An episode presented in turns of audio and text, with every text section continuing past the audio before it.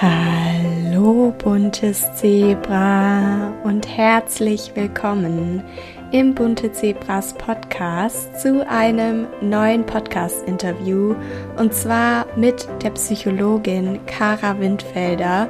Und statt wie sonst an dieser Stelle den Instagram-Namen meines Interviewgasts zu erwähnen, verrate ich dir, wie Karas Blog heißt. Denn Kara berichtet seit letztem Jahr auf ihrem Blog Yin and Bones über ihre Erfahrungen mit der Magersucht.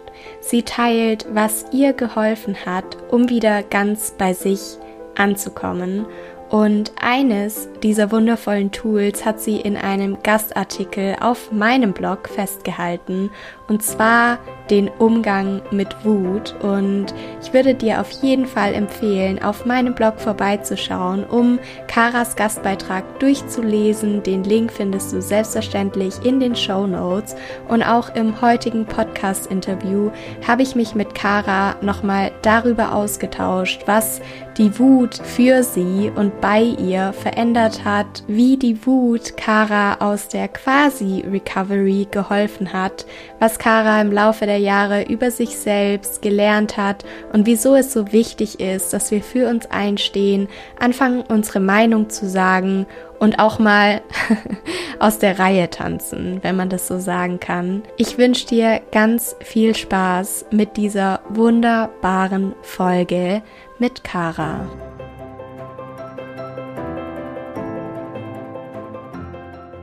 Hallo liebe Kara, so schön, dass du heute im Bunte Zebras Podcast zu Gast bist, um mit mir über deine Geschichte und den Umgang mit Wut zu sprechen. Und bevor es jetzt gleich losgeht, kannst du dich gerne einmal für die Zuhörer und Zuhörerinnen vorstellen und ein bisschen was von dir erzählen. Also wer bist du? Wo kommst du her? Was machst du so? Schieß gerne mal los. Ja, vielen Dank für die Einladung. Ich freue mich total, dass ich da sein darf. Ich bin Kara, ich komme ursprünglich aus der Nähe von Stuttgart und wohne mittlerweile in München. Und ich habe vor einigen Monaten den Blog Yin and Bones gegründet. Und ich möchte damit einfach ein bisschen einen anderen Blickwinkel auf das Thema Essstörung geben und insbesondere auf die Personen, die Essstörung haben oder in ihrem Leben hatten. Hm. Und ja, meine Arbeitshypothese ist dabei eigentlich so ein bisschen, dass Personen mit Essstörung ja ganz häufig sehr sensible und sehr reflektierte Personen sind, die auch sehr, sehr viel Kraft haben. Mhm. Und diese Eigenschaften aber in einer Essstörung in erster Linie gegen sich selbst richten, obwohl es so schöne Eigenschaften sind, die wir auch in der Welt unbedingt brauchen. Mhm. Und ich möchte mit meiner Arbeit einfach zeigen, dass es auch einen anderen Weg gibt, damit umzugehen und dass wir lernen dürfen, uns wieder richtig zu fühlen. Und das ist mir ein Anliegen, weil ich selbst auch genau weiß, wie es ist, eine Essstörung zu haben. Mhm. Genau. Wunderschön. Vielen, vielen Dank fürs Teilen. Das waren schon mal so tiefgehende Worte. Dankeschön. Mm, du hast jetzt gerade in deiner Vorstellung gesagt, dass du eben selbst weißt, wie es ist, eine Essstörung zu haben. Und ich würde dich zu Beginn gerne fragen, wie es denn bei dir war. Wie hast du den Wunsch entwickelt, gesund zu werden und den Weg aus der Essstörung zu gehen? Also gab es da ein konkretes Ereignis oder war das bei dir ähnlich wie bei mir eher ein schleichender Prozess? Es war bei mir tatsächlich kein schleichender Prozess, sondern ein mhm. abrupter. Ich bin mit etwa 16 Jahren magersüchtig geworden mhm. und war dann ungefähr sechs Jahre magersüchtig. Und als ich 22 war, hatte ich einen Zusammenbruch, einen sehr, sehr schlimmen Zusammenbruch, der auch daher gerührt hat, dass eine Magersucht ist ja eine sehr stressige Angelegenheit, sage ich mal. Ne? Ja. Man ist ständig damit beschäftigt, nichts zu essen, Sport zu machen und ich war auch viel damit beschäftigt zu verschleiern, dass ich magersüchtig bin und mhm. war eigentlich ständig busy, ständig unterwegs, war super in der Uni und da ist dann irgendwann dieser Zusammenbruch eben gekommen, wo wirklich gar nichts mehr ging. Also ja, mein Körper hat sich komplett leer angefühlt und mein Kopf auch. Und ich habe auch stark dissoziiert. Das mhm. heißt, ich habe mich irgendwie nicht mehr so ganz da gefühlt. Und das hat über einige Wochen angehalten. Und ich weiß noch, dass ich an dem Tag, als ich diesen Zusammenbruch hatte, ähm, ich nach Hause gekommen bin und mir eigentlich sofort klar war, dass ich nur zwei Möglichkeiten habe. Und die erste Möglichkeit ist, dass ich so weitermache wie bisher und dass das aber auch heißt, dass mein Leben weiterhin sehr anstrengend sein wird. mhm. und vermutlich auch oft düster und auch alleine und einsam. Oder dass ich wieder anfange zu essen. Und ich habe tatsächlich an dem Tag, ich weiß noch, dass ich nach Hause gekommen bin und mir ging es irgendwie total schlecht. Und das Erste, was ich gemacht habe, war mir was zu essen zu machen. Und ich habe, würde ich sagen, dass ich an dem Tag aufgehört habe, magersüchtig zu sein, obwohl es extrem viele schwierige Momente noch danach gab und sehr viele ja. Auf und Abs, habe ich mir nie wieder verboten zu essen, wenn ich hungrig war. Mhm. Wow.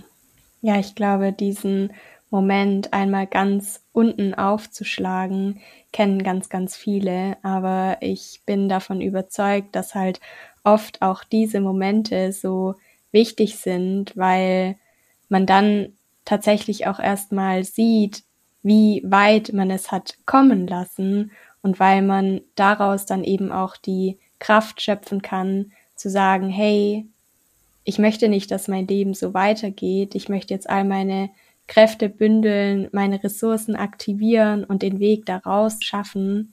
Und du hast mir ja schon in deinem Blogartikel, auf den wir ja heute mit der Podcast-Folge auch aufbauen wollen, von deinem Umgang mit der Wut erzählt. Und gerne kannst du auch noch einmal für die Zuhörer und Zuhörerinnen erklären, wieso die Wut so eine wichtige Rolle auf deinem Weg der Heilung gespielt hat und ob die Wut auch in dem Moment, von dem du uns jetzt gerade erzählt hast, schon ein präsentes Thema war. Hm. Tatsächlich war sie in dem Moment des Zusammenbruchs noch lange, also noch für eine sehr lange Zeit eigentlich kein Thema. Mhm. Und nach einigen Jahren bin ich auf das Thema Trauma gestoßen und habe mich und die Magersucht da dann sehr wiedergefunden. Das war mhm. dann sicher schon drei Jahre später ungefähr nach diesem Zusammenbruch. Und mir ging es zu dem Zeitpunkt schon deutlich besser, aber ich hatte immer noch das Gefühl, dass viele Strukturen von der Essstörung irgendwie noch präsent waren bei mir. Und dass das darunterliegende Thema nicht unbedingt gelöst war. Mhm. Und im Zusammenhang mit dem Trauma bin ich dann auf das Thema Wut gestoßen. Ich hatte davor eigentlich nie Kontakt mit dem Thema. Für mich war Wut auch immer eher was, was ich als eher gefährlich, ja. als gefährlich wahrgenommen habe. Und tatsächlich erinnere ich mich auch, dass wenn andere Leute zum Beispiel einen Wutanfall hatten, mir das total unangenehm war. Also ich habe mich da irgendwie auch richtig gehend für geschämt und konnte mit dem Thema allgemein wirklich nichts anfangen. Ich hatte auch viele Therapeuten und Therapeutinnen, die irgendwie das Thema immer mal wieder angebracht haben, aber ich wusste irgendwie nicht, was ich damit jetzt machen soll. Also für mich war das sehr schwierig, mir bewusst zu werden, wie ich jetzt plötzlich wütend werden soll und auf wen und auf was. Und irgendwann habe ich dann aber gemerkt, dass Wut auch sehr, sehr viel mit dem Thema Selbstverteidigung zu tun hat und ja. mit Selbstbehauptung und sehr, sehr viel damit wieder zu lernen, mich auf der Welt sicher fühlen zu können und wirklich hier ankommen zu können. Und das liegt auch daran, finde ich, dass Wut mir die Möglichkeit gibt, zu sagen, dass meine Innenwelt an erster Stelle steht. Das heißt, dass ich sage, ich fühle mich richtig, egal was von der Außenwelt kommt. Mhm. Und egal, was für Erwartungen an mich gestellt werden, ist es in erster Linie so, dass ich richtig bin und mit allen Wahrnehmungen, mit aller Sensibilität, mit aller Reflektiertheit, mit allen Schwächen und Stärken bin ich genau richtig. Mhm. Und ich bin nicht in erster Linie da, um Erwartungen zu erfüllen von der Außenwelt. Und Wut ist da sehr, also kann da sehr stark und sehr hart sein und das kann sich dann auch so anfühlen am Anfang, als würde man gegen andere gehen. Ähm, und das ist ja auch das, was sich so gefährlich anfühlt. Genau. Und zum Teil stimmt das auch, weil Wut räumt auf. Also ähm, Wut sagt ja auch sehr deutlich, was ich brauche und was ich nicht brauche. Und das ist ja eigentlich auch das Gute daran. Ähm, aber in erster Linie finde ich immer, dass Wut eigentlich für mich ist und nicht gegen andere. Mhm. Ja.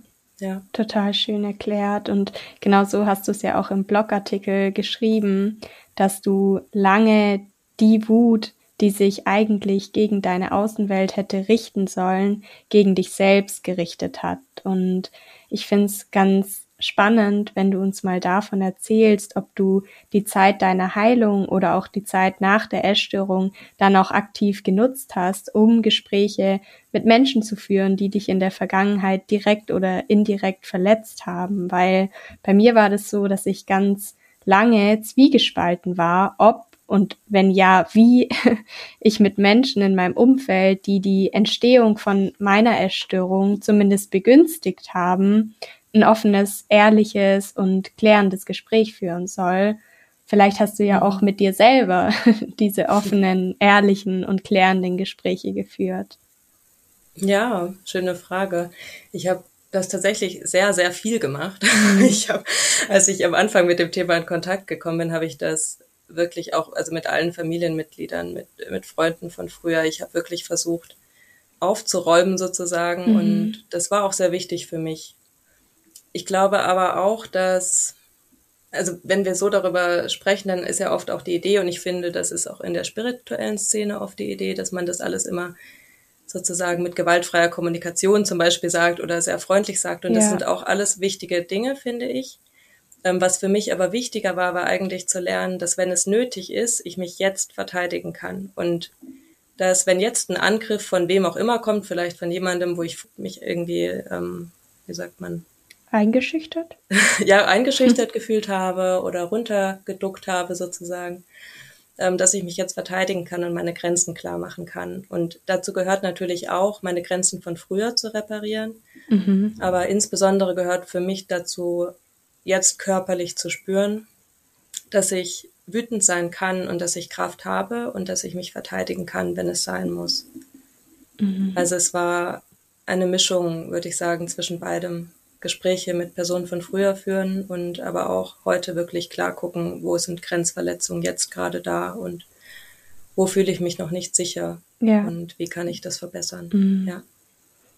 Total schön. Und ich glaube nämlich, dass es oft gar nicht die Wut und der Ärger an sich ist, vor denen man sich als Betroffener fürchtet, sondern eher tatsächlich auch die Konsequenz, was passieren könnte, wenn man die Wut zulässt, vielleicht sogar die Wut kommuniziert und wenn man eben diese Grenzen neu setzt, so wie du es jetzt gerade auch so schön gesagt hast. Also ich kenne das eben auch aus meiner eigenen Geschichte, dass ich halt immer so eine typische Ja-Sagerin war.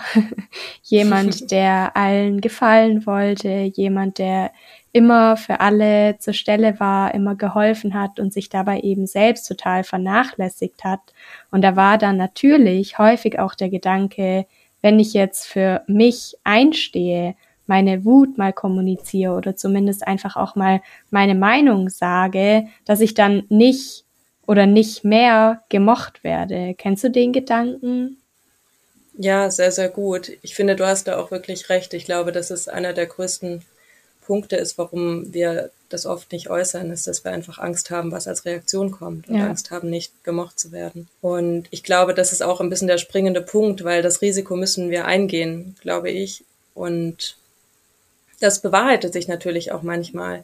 Ich habe mir irgendwann gesagt, wenn es nicht ein paar Leute gibt, die mich nicht mögen oder komisch finden, dann mache ich irgendwas falsch. Mhm. Weil dann passe ich mich scheinbar immer nur an und setze meine Grenzen nicht klar und habe versucht, dann die Momente, wo jemand mich vielleicht irgendwie blöd findet, wenn ich, weiß ich nicht, mal meine Meinung in der Öffentlichkeit sage oder im Supermarkt irgendwie was passiert und ich einfach kurz sage, dass mir das jetzt nicht gepasst mhm. hat. Damit spielerisch umzugehen und wirklich mal auszuprobieren, wie fühlt sich das an und kann ich das auch für den Moment feiern und gut finden, dass mich jemand gerade nicht mag oder komisch ja. findet. Um das so ein bisschen umzudrehen, diesen Gedanken, oh Gott, was passiert jetzt?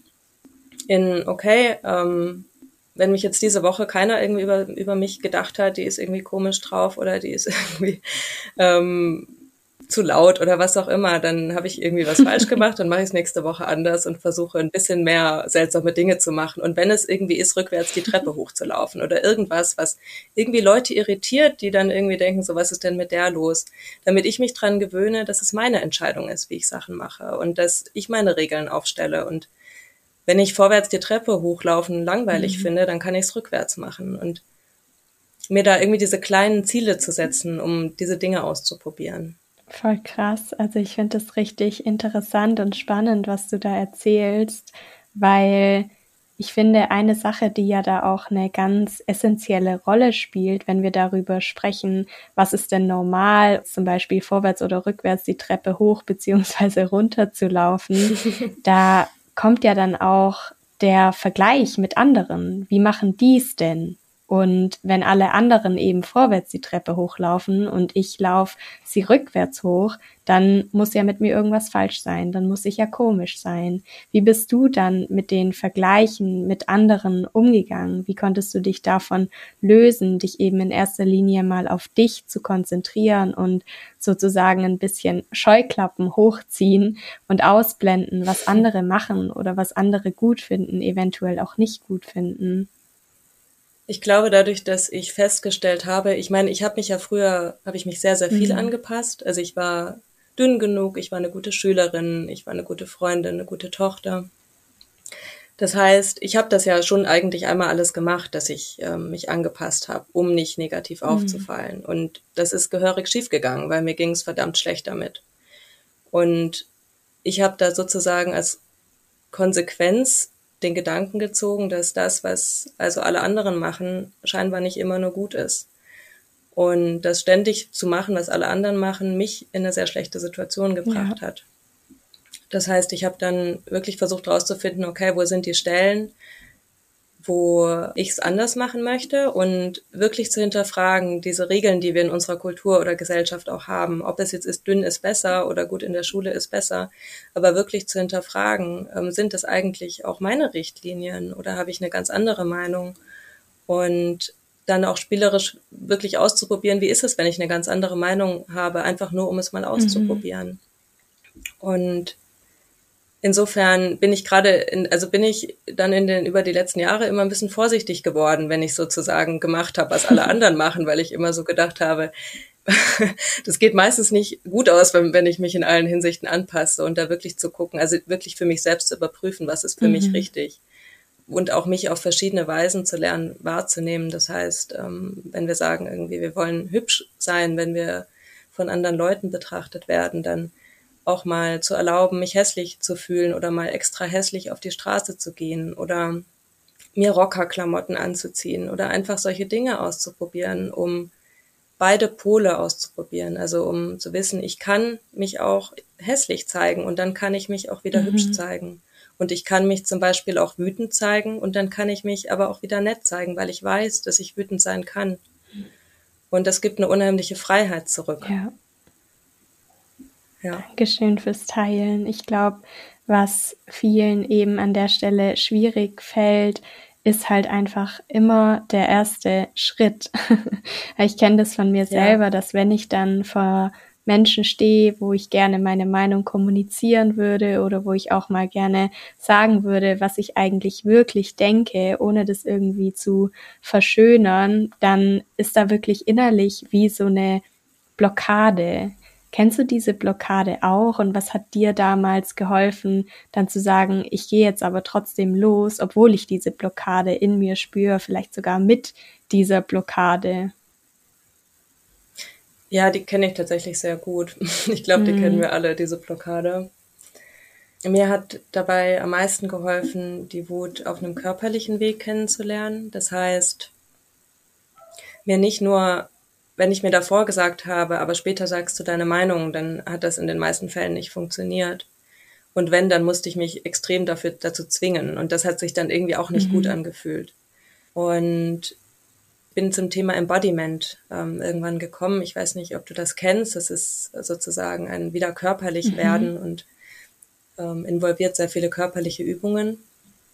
Und habe dabei dann gelernt, dass ich meinem Nervensystem sozusagen wieder antrainieren kann, kein Problem mehr mit dem Thema Wut zu haben.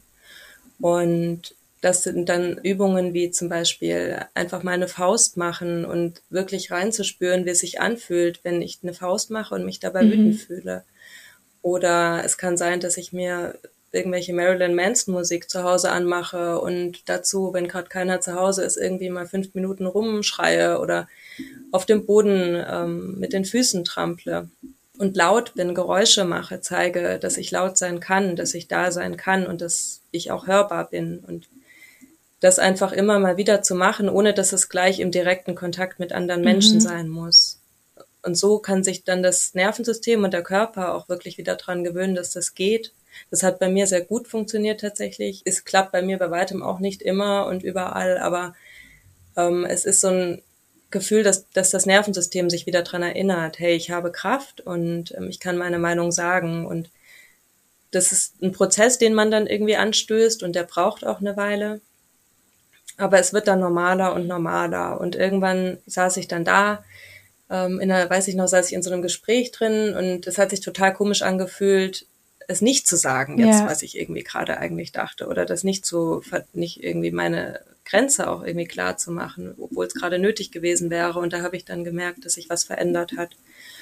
Ja, und dazu fand ich diese körperlichen Übungen tatsächlich mhm. sehr, sehr hilfreich. Also gerade eben solche Dinge wie eine Faust machen oder gegen eine Wand drücken mit ja. den Händen oder sich wütende mhm. Musik anmachen. Dankeschön fürs Teilen. Ich finde es gerade richtig passend, weil mir eben auch eingefallen ist, als du das von der Faust erzählt hast, dass ich gestern Abend eine Meditation gemacht habe, denn Meditation ist bei mir sowas, das ich in den letzten Wochen und Monaten immer wieder vernachlässigt habe, einfach aufgrund von Termindruck, Freizeitstress, alles Mögliche. Und ich habe mir jetzt zum Ziel gesetzt, das wieder zu einer Routine werden zu lassen. Und gestern habe ich dann nach meinem Feierabend eine Meditation gemacht, die hieß innere Anspannung und Druck abbauen. Und dann lag ich auf dem mhm. Boden und es ging dann auch darum, für zwei, drei Minuten wirklich so fest wie man konnte eine Faust zu machen und dann die Faust zu lösen und wirklich mal rein zu spüren, wie sich da dieser Druck abbaut und wie Entspannung durch den Körper fließt. Und ich fand es so eine krasse und schöne Erfahrung. Ich war danach wirklich so erleichtert. Deshalb konnte ich das gerade total nachempfinden, was du mit den Embodiment-Übungen sagen und zeigen wolltest. Gab es da konkrete, zum Beispiel Videos oder Bücher, mit denen du dich darüber informiert hast oder mit denen du auch die Übungen dann durchgeführt hast? Oder wie bist du auf das Thema gekommen und wie hast du dich da so reingefuchst, sag ich jetzt mal? Ich bin ursprünglich über das Thema, ich habe auch ähm, viel meditiert mhm. früher und mache es auch immer noch und mir macht das auch sehr viel Freude ja. und ich bin dann auf so Schüttelmeditationen gekommen, mhm. weil ich schon immer seit der Magersucht, ich immer gemerkt habe, dass bei mir sehr viel Heilung passiert, wenn ich mit dem Körper arbeite. Ja. Das heißt, ich hatte mir dann auch so Meditationen generell ausgesucht und Übungen, so wie du gestern eigentlich, mit Anspannung und Entspannung des Körpers und viel Bewegung. Mhm. Und diese Schüttelmeditationen hatten mich sehr angesprochen. Und dann bin ich wirklich total ins Schütteln irgendwie reingekommen. Also das, ich fand das total toll eine Zeit. Ich finde es auch immer ja. noch toll. Und das funktioniert zum Beispiel auch sehr gut mit so Wutmusik. Mhm. Und ich hatte dann ähm, eine Embodiment-Lehrerin auch gefunden. Das gibt ja auch in verschiedenen Städten immer wieder so Embodiment-Kurse, ähm, verbunden manchmal mit Yoga oder mit Meditation, die ähm, ich ganz toll fand und wo ich viel hingegangen bin und bin dann auch mal auf ein Seminar gegangen zum Thema Embodiment und habe das so eben näher und näher kennengelernt. Und der zweite Part war aber tatsächlich auch wirklich sehr viel ausprobieren und üben, üben, üben. Also ich habe das so oft gemacht nach einer Zeit, weil ich es ähm, auch so gerne gemacht habe. Also mir ja. hat es dann richtig gefehlt, wenn ich an dem Tag nicht morgens irgendwie mich einmal gegen die Wand gestemmt habe oder einmal geschüttelt habe, so dass ich das dann einfach immer mehr und mehr gemacht habe. Und so kam dann einfach die Praxis auch mehr rein. Aber etwas Anleitung ist auf jeden Fall sehr sinnvoll, mhm. glaube ich, am Anfang, um so ein bisschen reinzukommen und auch dem Prozess vertrauen zu lernen, dass es hilft und dass man vielleicht auch ein bisschen braucht, bis es hilft. Mhm. Ja, total spannend. Und für alle, die gerade zuhören und sich davon angesprochen fühlen, hilft es dann auch einfach mal wahrscheinlich zu googeln und mal zu gucken, ob es eventuell in der näheren Umgebung solche Embodiment-Kurse oder Seminare gibt, wo man sich mal ähm, hinbegeben kann, um da in das Thema reinzuschnuppern. Und du hast ja vorhin auch schon gesagt, dass dann der Umgang mit Wut für dich auch immer normaler wurde. Und ich finde es einfach so passend auch generell auf das Thema Essstörung bezogen, weil ja zum Beispiel auch, wenn man wieder angstbehaftete Lebensmittel integriert oder das Sportpensum reduziert oder generell auch größere Portionen isst, ja ähnlich wie bei der Wut erstmal Gefühle hochkommen, die man so bislang noch nicht kannte und die man dann auch erstmal wieder kennenlernen muss. Oder wie hast du das empfunden? Ja, das stimmt. Man braucht da allgemein, glaube ich, sehr, sehr viel Vertrauen. Das schreibst du in deinem Blog ja auch ja. immer wieder, habe ich gelesen, weil es so ein schwieriger Prozess ist und man so viele Ängste hat davor, wie sich der Körper verändert und ob das alles irgendwie in die richtige Richtung geht oder ob es nicht irgendwie einfacher wäre, in der Essstörung zu bleiben. Mhm. Und ich fand da diese beiden Aspekte eigentlich sehr wichtig. Damit am wichtigsten eigentlich, um sich wirklich wieder an diese Le an Lebensmittel, die ich mir davor verboten hatte, ranzuwagen, vor allem wirklich das Vertrauen. Also dieses Wissen, okay, jetzt gerade habe ich nicht das Gefühl, dass ich jemals glücklich sein kann, ohne magersüchtig zu sein mhm. oder ohne sehr dünn zu sein. Ich habe wirklich gedacht, ich konnte es mir beim besten Willen nicht vorstellen, dass ich ein normales Gewicht haben würde und zufrieden sein würde. Und dann habe ich mir immer andere Leute angeguckt und irgendwie Freunde angeguckt, die normalgewichtig waren und zufrieden waren, habe mir dann immer gesagt, okay, Kara, andere Leute sind auch zufrieden und haben normales Gewicht und das wird bei dir auch irgendwann so sein. Und das war auch irgendwann so, aber es war auch ein sehr langer Prozess. Das finde ich einfach auch immer wichtig zu sagen, weil es, es ist kein schneller Prozess, wo man da rauskommt und plötzlich fühlt man sich wohl, wenn man normalgewichtig ist oder wenn ja. man verbotene Lebensmittel isst. Das, das braucht einfach lange und ja. sehr viel Durchhaltevermögen und einen starken Wunsch auch, nicht wieder rückfällig zu werden oder wenn man rückfällig wird, den starken Wunsch, letztendlich die Essstörung immer ein Stückchen weiter zumindest hinter sich zu lassen. Ja, absolut. Und das hast du ja vorhin auch gesagt, dass es allein auf das Thema mit der Wut zu kommen dann bei dir auch noch mal mehrere Jahre gedauert hat. Und da sieht man ja allein schon, was für ein langwieriger Prozess das sein kann. Und wenn man da noch ganz am Anfang steht, dann kann das einen zwar erstmal entmutigen auf eine Art, aber ich sag immer so schön, trust the process und spür da wirklich auch rein und schau regelmäßig, wo du herkommst und wie weit du es inzwischen schon geschafft hast, anstatt ständig nur auf den ewig langen Weg zu gucken, der noch vor dir liegt und die ganze Zeit das Gefühl zu haben, noch nichts geschafft zu haben.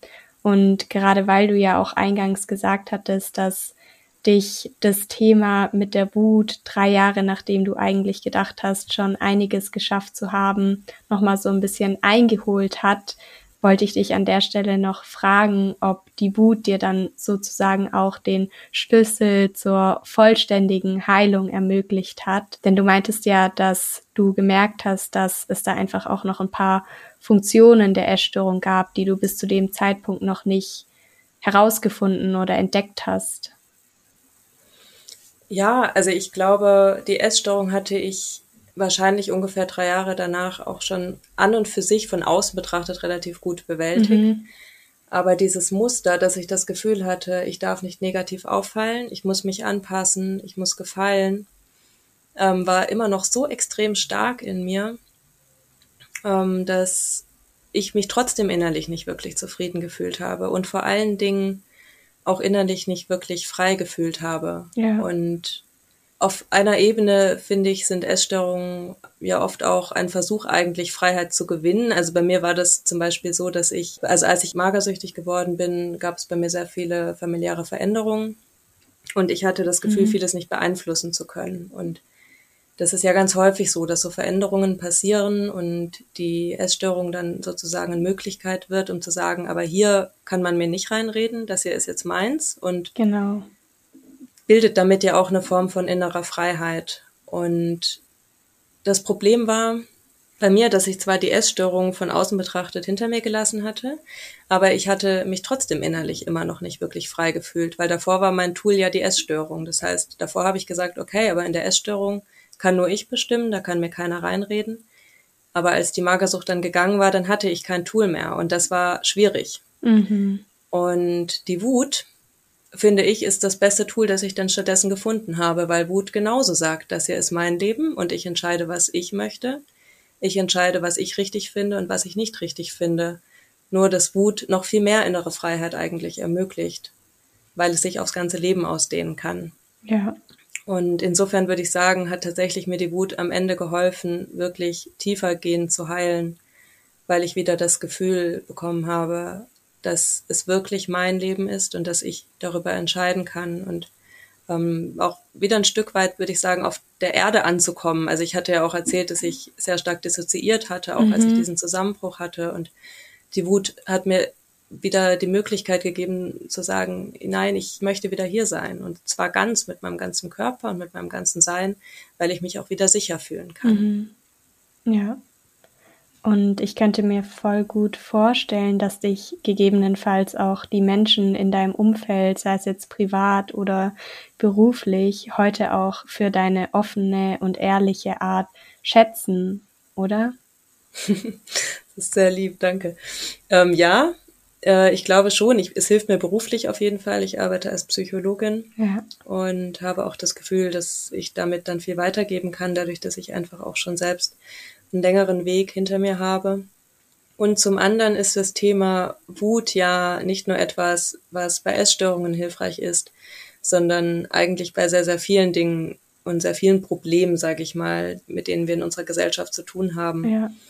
Weil ja viele Menschen das Gefühl haben, sich immer anpassen zu müssen oder immer nur funktionieren zu müssen und eigentlich nicht wirklich von innen heraus zu leben und sich frei zu fühlen. Mhm. Und insofern ist das ein Thema, mit dem man sehr breit gefächert arbeiten kann, finde ich, und von dem auch sehr viele Menschen profitieren können. Ja, definitiv. Wie kann ich mir das denn vorstellen, wenn wir jetzt auf dein Leben heute schauen? Wie praktizierst du denn diese Wut? also ist es so, dass du tatsächlich halt, wenn du Gedanken hast oder wenn du merkst, dass du deine Meinung vertreten möchtest, das dann einfach aussprichst oder gibt es darüber hinaus auch noch andere Arten und Weisen, wie du dein Nervensystem beruhigst und Entspannung in der Anspannung irgendwo findest. Mhm. Mm, ich glaube, Aussprechen ist ein wichtiger Aspekt, aber ich glaube, wichtiger ist für das Nervensystem oft auch, dass es überhaupt merkt, dass die Wut fließen kann. Also ja. das kann dann auch sein, ich gehe in ein Zimmer, wo ich gerade alleine bin oder ähm, in der Arbeit kurz auf die Toilette und mach mal fünf Minuten lang eine Faust mhm. und äh, mach Grimassen dabei. Ja, ich glaube, das ist mindestens genauso wichtig. Ich mache es meistens so, dass ich morgens tatsächlich schon mal ein, zwei Übungen einfach mache. Ich schüttel mich gerne und mache dann solche Übungen, wie dass ich mit den Händen gegen die Wand stemme oder mhm. dass ich auf dem Boden ein bisschen herumtrampel oder ein paar Grimassen mache und mir Musik dazu anmache. Und wenn ich dann in den Tag gehe und merke, es war jetzt irgendwie gerade eine Situation und irgendwie habe ich mich komisch gefühlt, ich, da ist irgendwie was passiert, wo ich irgendwie das Gefühl hatte, da war jetzt irgendwie gerade doch eine Grenze übertreten und ich habe es nicht gesagt. Das merkt man ja oft dann auch manchmal doch irgendwie erst irgendwie mhm. zwei Minuten zu spät. Ja. Dass ich dann wirklich auch sage, okay, aber jetzt nehme ich mir die Zeit und gehe einfach fünf Minuten irgendwo hin und lasse es jetzt aber dafür noch danach durch mich durchfließen, indem ich mich kurz schüttel oder genau, wie gesagt, verschiedene Übungen mache. Und das funktioniert sehr, sehr gut. Und auf der anderen Ebene ist es natürlich dann auch in dem Moment zu sagen, wenn ich was brauche ja. oder wenn sich was gut oder nicht gut anfühlt. Und trotzdem ist es auch manchmal so, da muss man auch realistisch sein. Es ist halt in manchen Situationen einfach schwierig. Gerade wir sind immer noch in einer sehr hierarchischen Kultur mhm. und wenn ein Vorgesetzter irgendwas sagt und ich da jetzt aber gerade nicht irgendwie einen Wutanfall hinlegen kann, dann ist es einfach so. Und ja. dann äh, ist es manchmal für mich einfacher, dann wirklich danach zu sagen, ich kümmere mich danach aber gut um mich ja. Und nächstes Mal sitze ich vielleicht wieder schon ein bisschen selbstbewusster sozusagen da. Also es ist so ein Schritteprozess, würde ich sagen. Ja.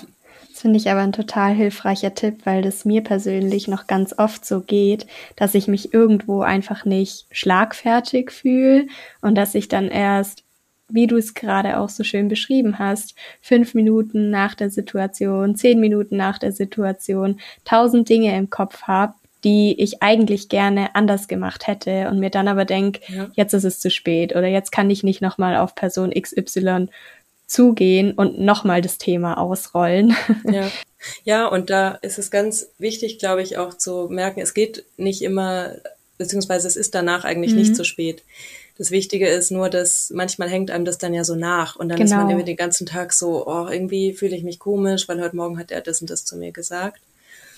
Und das kann man aber wirklich nicht alles, aber oft klappt es, das danach trotzdem noch aufzulösen. Ja. Indem man ne, irgendwelche Übungen macht, schaut, was für sich passt und das wirklich einfach so lange macht, bis man das Gefühl hat, irgendwie es fühlt sich gerade wieder besser an. Ich habe das Gefühl, ich habe mit mir selbst gerade irgendwie, selbst wenn es ein kleiner Wutanfall mit mir selbst sozusagen war, habe ich jetzt irgendwie das Gefühl, ich bin wieder sicher, ich habe meine Grenzen klar gemacht, mein Nervensystem fühlt sich wieder entspannt an. Mhm.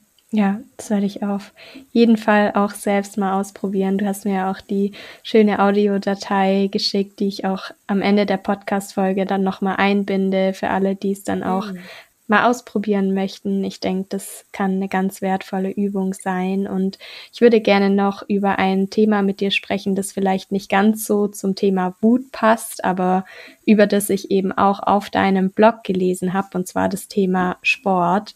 Denn auf deinem Blog hast du einen Artikel veröffentlicht, in dem du die Funktion des Sports für dich erläutert hast. Und ich sage ja auch immer wieder, und das haben wir jetzt auch in dem Gespräch schon das ein oder andere Mal aufgegriffen, dass es nicht einfach nur um das Essen, den Körper oder das Sportmachen geht, sondern weitaus mehr hinter all diesen Mechanismen steckt. Und Kannst du für die Zuhörer und Zuhörerinnen erklären, wie dir der Sport während der Essstörung gedient hat und wie du das dann auch für dich auf dem Weg der Heilung transformieren konntest? Mhm. Ähm, ich habe sehr, sehr viel Sport gemacht in meiner Magersucht. Also ich habe über fünf oder sechs Jahre jeden Tag ungefähr eineinhalb Stunden mhm. bis zwei Stunden Sport gemacht. Und bei mir, was ich tatsächlich irgendwie auch selber eine Zeit lang einfach so seltsam fand, war, obwohl die Essstörung weg war, ich diesen extremen Drang hatte, den Sport weiterzumachen ja. und nicht mal mit dem Ziel abzunehmen, sondern also ich bin verrückt geworden, weil ich so eine Anspannung in mir getragen habe, wenn ich nicht morgens eine Stunde laufen mhm. gegangen bin. Und was ich dann irgendwann begriffen habe, war, dass es mir bei dem Sport gar nicht in erster Linie, es ging mir mit Sicherheit auch viel um das Thema Abnehmen, aber es ging bei mir auch ganz viel um die Anspannung, die ich in mir getragen habe. Ja.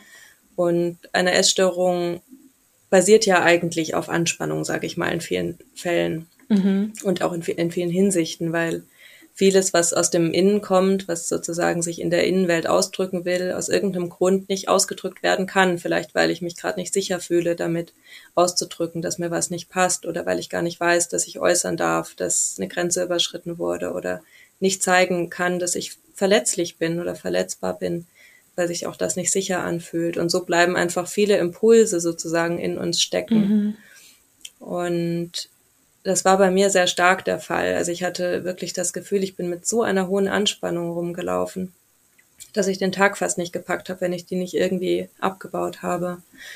Und ich finde wichtig anzuerkennen, dass das ein sehr gesunder Impuls eigentlich ist, zu sagen, die Anspannung loszuwerden. Wir sind ja auch in unserer Gesellschaft mit Sport generell ja auch immer hoch gelobt. Klar. Das heißt, man sagt ja auch immer, ja, super, wenn man irgendwie Sport macht. Und das hat ja auch seinen Sinn und Zweck. Also es ist natürlich gut, um Stress abzubauen und um Anspannung abzubauen. Und es ist bei einer Essstörung in einigen Hinsichten natürlich nicht anders. Das Problem ist natürlich nur, wie wir es nutzen am Ende, wie wir den Sport nutzen.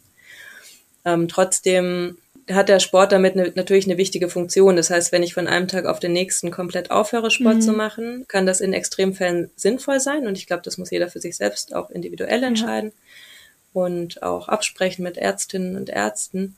Ähm, und gleichzeitig fällt dadurch aber auch die Möglichkeit weg, Anspannung abzubauen. Und bei mir war es tatsächlich so, ich habe dann, indem ich in dieses Schütteln zum Beispiel ja. gekommen bin und in, ich habe ganz viel progressive Muskelentspannung gemacht ähm, habe ich andere Wege gefunden, um Anspannung abzubauen.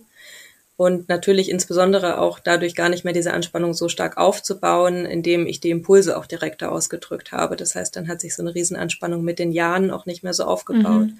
Und das Thema Sport hat sich dann tatsächlich irgendwann von selbst erledigt. Also ich weiß auch gar nicht mehr genau wann, aber ich habe irgendwann aufgehört, morgens laufen zu gehen und habe das dann irgendwie auch nie wieder so gemacht. Ich vielleicht nur ein, zwei Mal wahrscheinlich ausprobiert, aber es war einfach nicht mehr dasselbe. Mhm. Und ich finde das einfach auch wichtig anzuerkennen, dass eine Sportsucht einen Zweck hat und dass das nicht nur ein Fehler ist oder total blöd ist, dass man das jetzt irgendwie macht, sondern dass es sehr sinnvoll sein kann, den Zweck durch etwas anderes zu ersetzen. Genau.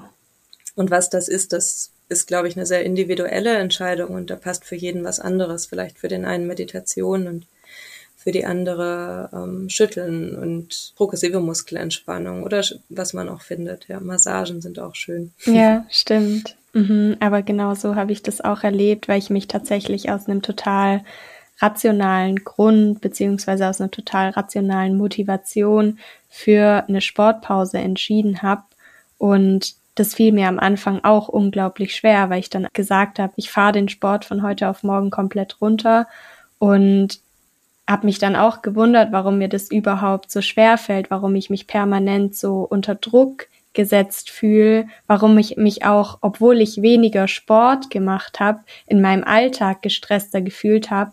Und da war mhm. es dann ganz, ganz wichtig, auch für mich nicht nur die Funktion der Essstörung, sondern eben auch die Funktion des Sports zu erkennen, zu verstehen und dann eben alternative Bewältigungsstrategien zu etablieren und nicht einfach nur zu sagen, ich lasse den Sport weg und Punkt, sondern eben ja einen Teil der Zeit durch etwas Mehrwertstiftendes dann zu ersetzen. Und seit ich diese Funktion, sei es jetzt die Funktion der Essstörung oder die Funktion des Sports kenne und eben weiß, dass es nicht in erster Linie um meinen Körper oder um das Essen, um das Abnehmen, um den Wunsch dünn zu sein geht, kann ich mich auch in kritischen Situationen immer wieder darauf berufen und mir sagen, hey, schau doch mal genauer hin, was ist denn gerade eigentlich los? Denn du weißt, dein Körper, das Essen, das ist es nicht. Und das hat mir auf dem Weg aus der Essstörung auch extrem geholfen, dass ich aufgehört habe, ein Problem zu versuchen, auf einer Ebene zu lösen, auf der es gar nicht entstanden ist. Ja, total schön und sehr wahr. Ich würde sagen, dass wir den Zuhörern und Zuhörerinnen jetzt ganz, ganz viel mitgegeben haben und ich bin dir super dankbar für alles, was du geteilt hast. Und ich stelle immer all meinen Gästen eine Abschlussfrage, weil wir ja im Bunte Zebras Podcast sind in dem es unter anderem um bunte Eigenschaften geht. Und wir haben jetzt ganz viel eigentlich schon über bunte Eigenschaften und bunte Dinge geredet. Aber trotzdem würde ich dich abschließend gerne nochmal fragen, was denn deine bunteste Eigenschaft ist. Was würdest du sagen? Ich würde die Neugierde nennen. Ich finde, dass Neugierde eine sehr, sehr schöne und sehr bereichernde Eigenschaft mhm. auf einem Heilungsweg ist und vor allen Dingen auch auf meinem eigenen Heilungsweg war. Weil ein Heilungsweg natürlich bei weitem nicht immer schön und bereichernd ist, sondern eben oft sehr schwer und sehr langwierig. Mhm. Und Neugierde hat den Heilungsweg für mich aber oft auch spannend gemacht und interessant und mich sehr motiviert dran zu bleiben und Somit finde ich Neugierde eigentlich eine sehr, sehr schöne bunte Eigenschaft. Definitiv, vor allen Dingen, weil man sich ja auch oft die Frage stellt, wer bin ich denn eigentlich ohne meine Essstörung? Und da hilft es dann natürlich extrem, neugierig zu sein, neugierig zu bleiben und ja, nicht darauf zu warten, wer man ohne die Essstörung ist, sondern loszugehen und es herauszufinden. Und ich danke dir ganz arg für die wertvollen Impulse, die du uns heute mitgegeben hast. Es war ein wunderschönes Gespräch und ich verlinke auch natürlich deinen Blog in der Podcast-Beschreibung für alle, die sich dort noch umsehen möchten. Und ja, wünsche dir jetzt noch einen schönen Abend. Vielen Dank, das wünsche ich dir auch. Ich habe mich sehr gefreut, da zu sein.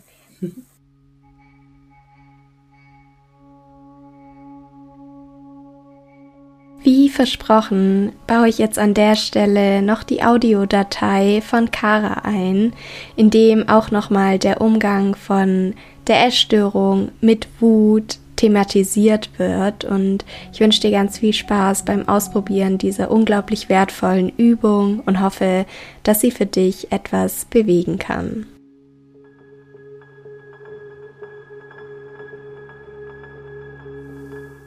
Stelle sicher, dass du für diese Übung ungestört bist und dass für die nächsten fünf Minuten niemand in dein Zimmer hineinkommt. Wenn du das sichergestellt hast, dann stelle dich hin, am besten vor eine freiliegende Stelle an der Wand in deinem Zimmer, sodass du etwa eine Armlänge von der Wand entfernt stehst. Und jetzt schließ deine Augen und atme einmal tief durch. Komm an auf dem Platz, auf dem du jetzt gerade stehst und spür vielleicht einmal in deine Füße, in die Fußsohlen hinein.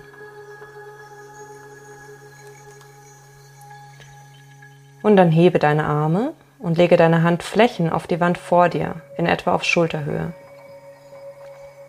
Idealerweise so, dass die Arme fast durchgestreckt sind, aber eben nicht ganz. Dann nimmst du einen Fuß ein Stück weiter nach hinten, sodass du wie im Ausfallschritt stehst. Und dann fängst du langsam an, Druck aufzubauen. Du kannst den Druck langsam verstärken, also mit wenig Druck beginnen. Der Druck kommt aus den Armmuskeln, aus den Schultern. Und dann immer mehr und mehr Druck dazu nehmen. Und spür dabei die Muskeln in deinen Armen. Spür die Handballen. Spür die Fingerkuppen, wie sie anfangen zu arbeiten. und presse einmal ganz besonders fest mit den Fingerkuppen in die Wand. Und jetzt kannst du, wenn du willst, an etwas denken, was dich heute oder die letzten Tage wütend gemacht hat oder genervt hat. Ganz egal was, nimm irgendeine Situation, sei sie objektiv betrachtet noch so unwichtig. Und dann nimm dieses Thema und spür deine Armmuskeln. Spür deine Fingermuskeln. Spür deine Beinmuskeln. Jetzt kannst du anfangen, die Arme zu beugen und zu strecken. Ganz langsam, als würdest du gegen die Wand anarbeiten und sie weiter von dir wegpushen. Immer und immer wieder will irgendjemand irgendwas von dir. Immer sollst du reinpassen in diese verdammte Welt. Leg dich an mit diesen Sätzen. Gar nichts musst du. Drück gegen die Wand und spür die Muskeln. Beweg die Arme. Spüre, wie die Muskeln arbeiten. Spüre, dass du körperlich da bist. Spüre, dass du körperlich Kraft hast, dass du zurückdrücken kannst. Denk an das Thema und drücke. Noch einen Moment weiter die Arme beugen und strecken, die Armmuskeln spüren. Und gleichzeitig stehst du mit den Beinen stabil und fest.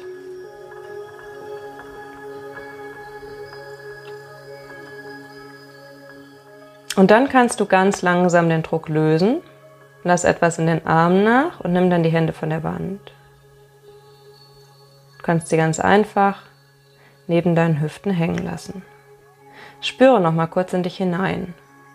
Wie fühlst du dich jetzt?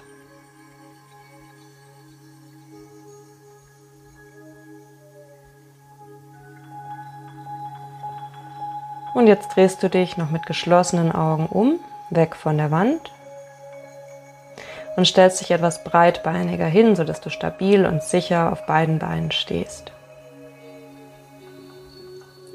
Und dann kannst du ganz langsam anfangen, beide Arme in die Weite zu nehmen.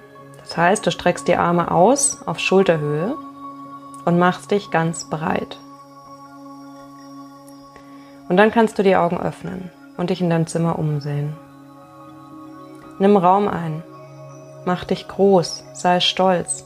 Hier bist du mit deiner Wut, mit deiner Genervtheit und mit allen anderen Gefühlen.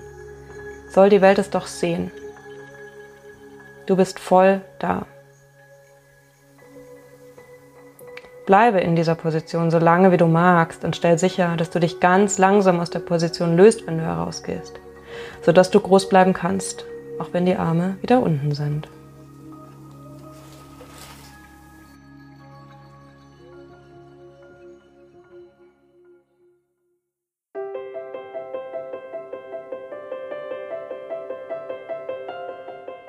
Ich hoffe so sehr, dass dir die Podcast-Folge mit Kara gefallen hat und dass du dir daraus ganz viel Neues und Spannendes mitnehmen konntest, denn mir persönlich ging es so, dass ich vorher noch überhaupt nichts über den Zusammenhang zwischen dem Thema Essstörung und Wut wusste und dass deshalb auch für mich nochmal ganz viel Neues, spannende Fakten, interessante Denkanstöße in dieser Podcast-Folge enthalten waren. Und wenn du jetzt noch mehr über Kara und Karas Ansatz mit Essstörungen umzugehen erfahren möchtest, dann schau doch super gerne bei ihr auf dem Blog vorbei.